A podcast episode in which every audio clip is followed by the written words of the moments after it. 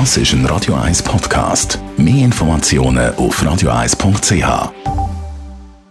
9.36 gibt es Zeit für ein feines Käferli. Espresso, Latte Macchiato oder lieber ein Cappuccino? Es ist Zeit für die Radio 1 Kaffeepause mit dem Armin Luginbühl.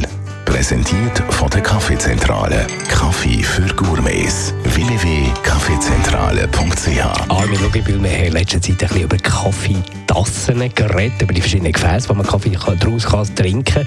Normalerweise sind die aus Porzellan. Was wir völlig vergessen haben, ist der Kaffee im Glas. Ich bin das erste Mal in Kontakt gekommen mit Kaffee und Glas in Spanien. Dort nennt man das Gotardo.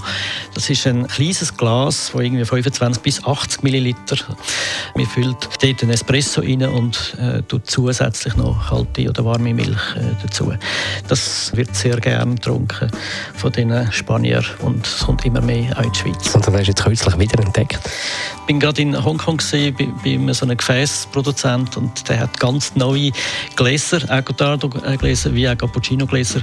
Und dort finde ich noch interessant, dass man eben dann die verschiedenen Schichten sieht. Man sieht, was Kaffee hat, man sieht, was Milch hat, man sieht, was Schaum hat. Und das finde ich sehr spannend. Äh, neben, dass es noch gut schmeckt, eben auch noch sehen, wie die Mischungen äh, stattfinden. In der Schweiz sehen wir ab und zu Kaffee im Glas, entweder weil es noch etwas drin hat, ein bisschen Kaffee ist, oder natürlich der Latte Macchiato. Was sagst du zu diesen Gläsern?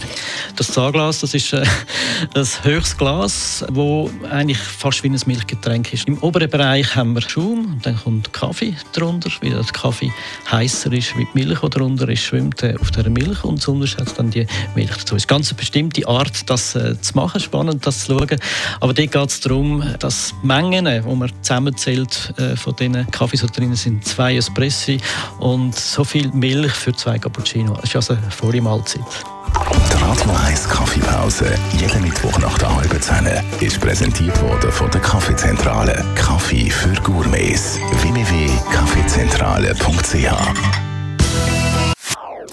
Das ist ein Radio 1 Podcast. Mehr Informationen auf radio1.ch.